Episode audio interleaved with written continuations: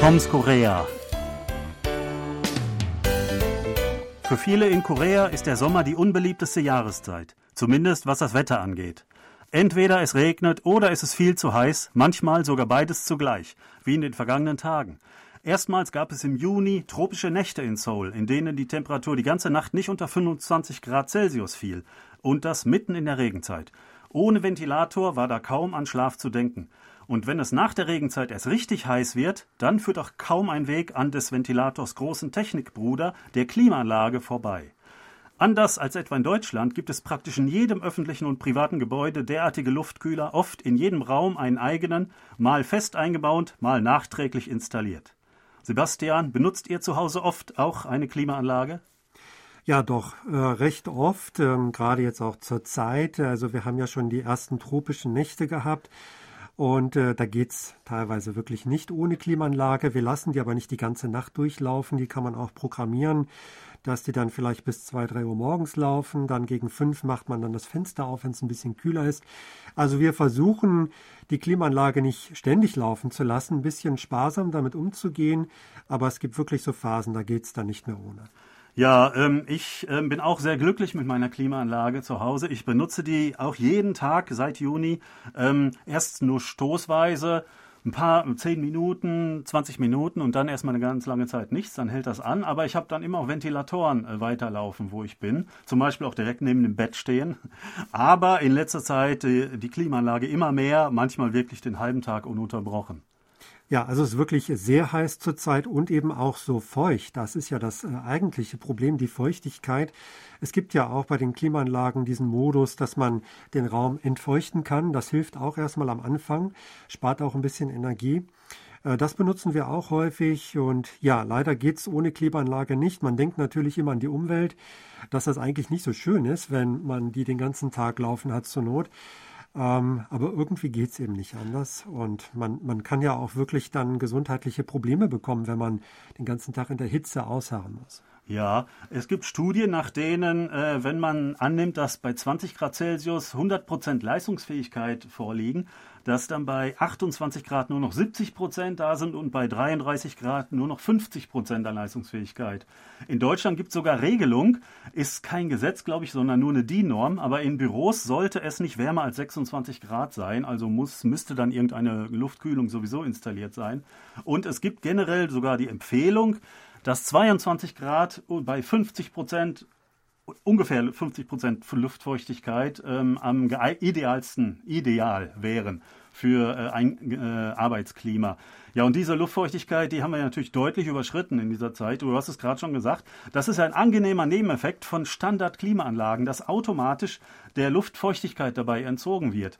Ähm, die neueren Geräte, die haben dann halt die Zusatzfunktion, wie du meinst, dass man das auch nur so einschalten kann durch äh, ja, äh, andere Techniken. Aber das macht jede Klimaanlage automatisch schon. Das bedeutet zum Beispiel, wenn die Luft ohnehin schon sehr feucht ist, dass die meiste Energie ähm, bei, dem, äh, äh, bei, der, bei dem Entzug der Luftfeuchtigkeit verbraucht wird. Und das spürt man dann am schnellsten und ähm, dann hat man dann gleich so ein Gefühl von Eiseskälte. Also so kommt es, dass meine Klimaanlage nur bei 24 Grad eingestellt ist, aber wenn ich die jetzt einstelle, kommt es mir vor wie Frost. Gut, also wir haben sie sogar noch höher stehen, also 26, 27, das reicht in der Regel. 24, äh, da würden wir wahrscheinlich dann irgendwie nach zwei Stunden doch anfangen zu frieren. Also da muss man immer schauen, welches Modell man hat. Ja, wir haben gerade schon auch über die Preise gesprochen. Ähm, Viele äh, finden natürlich dann eine Lösung, wie man es angenehm kühl haben kann, ohne viel Geld dafür auszugeben. Und das wäre? Ja, äh, ins Schwimmbad gehen, meinst du? Schwimmbad wäre natürlich naheliegend, aber man merkt schon, also in den Einkaufsmalls, in den äh, großen äh, Supermärkten, auch in den Kinos, Bibliotheken, da ist viel mehr los im Sommer. Viele gehen also wirklich früh morgens los, versuchen guten Platz zu bekommen in der Bibliothek oder in, einem, äh, in ihrem Lieblingscafé. Man geht gerne ins Kino, dann hat man nämlich also die angenehme Raumtemperatur gratis dazu. Vielleicht geht man dann noch ein bisschen was essen im äh, Department Store oder Kaufhaus. Und so kann man den Tag irgendwie rumbekommen. Und wenn man dann gegen 5, 6 Uhr wieder zu Hause ist, dann ja, hat man es schon fast geschafft. Dann braucht man nur noch ein paar Stunden die Klimaanlage zu Hause einschalten und ist da irgendwie gut durch den Tag gekommen. Genau, auch im öffentlichen Nahverkehr, ne? in U-Bahn, Bussen, Taxen, überall gibt es eiskalte Klimaanlagen, schön kalte.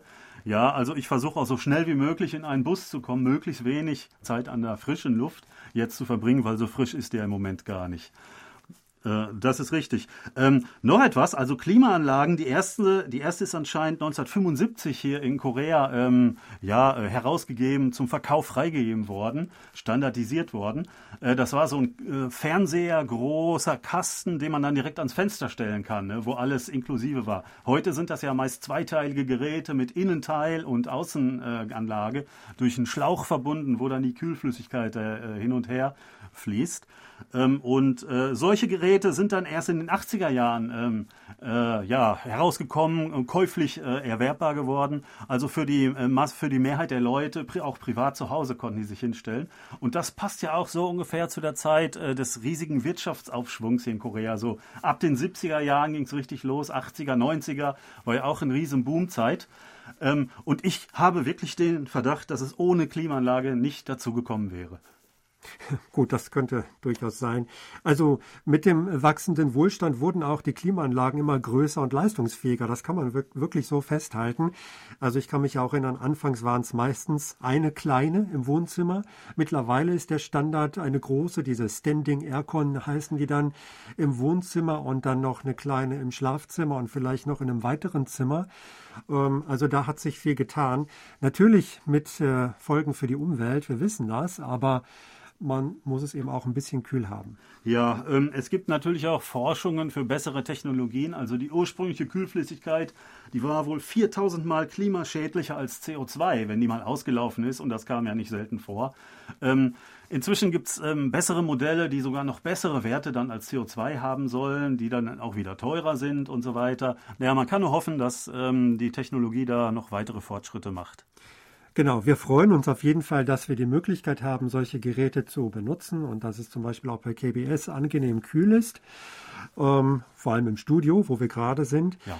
Ähm, ja, und wir hoffen, dass auch Sie möglichst äh, mit kühlem Kopf durch den Sommer kommen und es immer schön angenehm haben. Ja, mit diesen Worten sagen wir auf Wiederhören bis nächste Woche. Thomas Kuklinski-Reh und Sebastian Ratzer auf Wiederhören.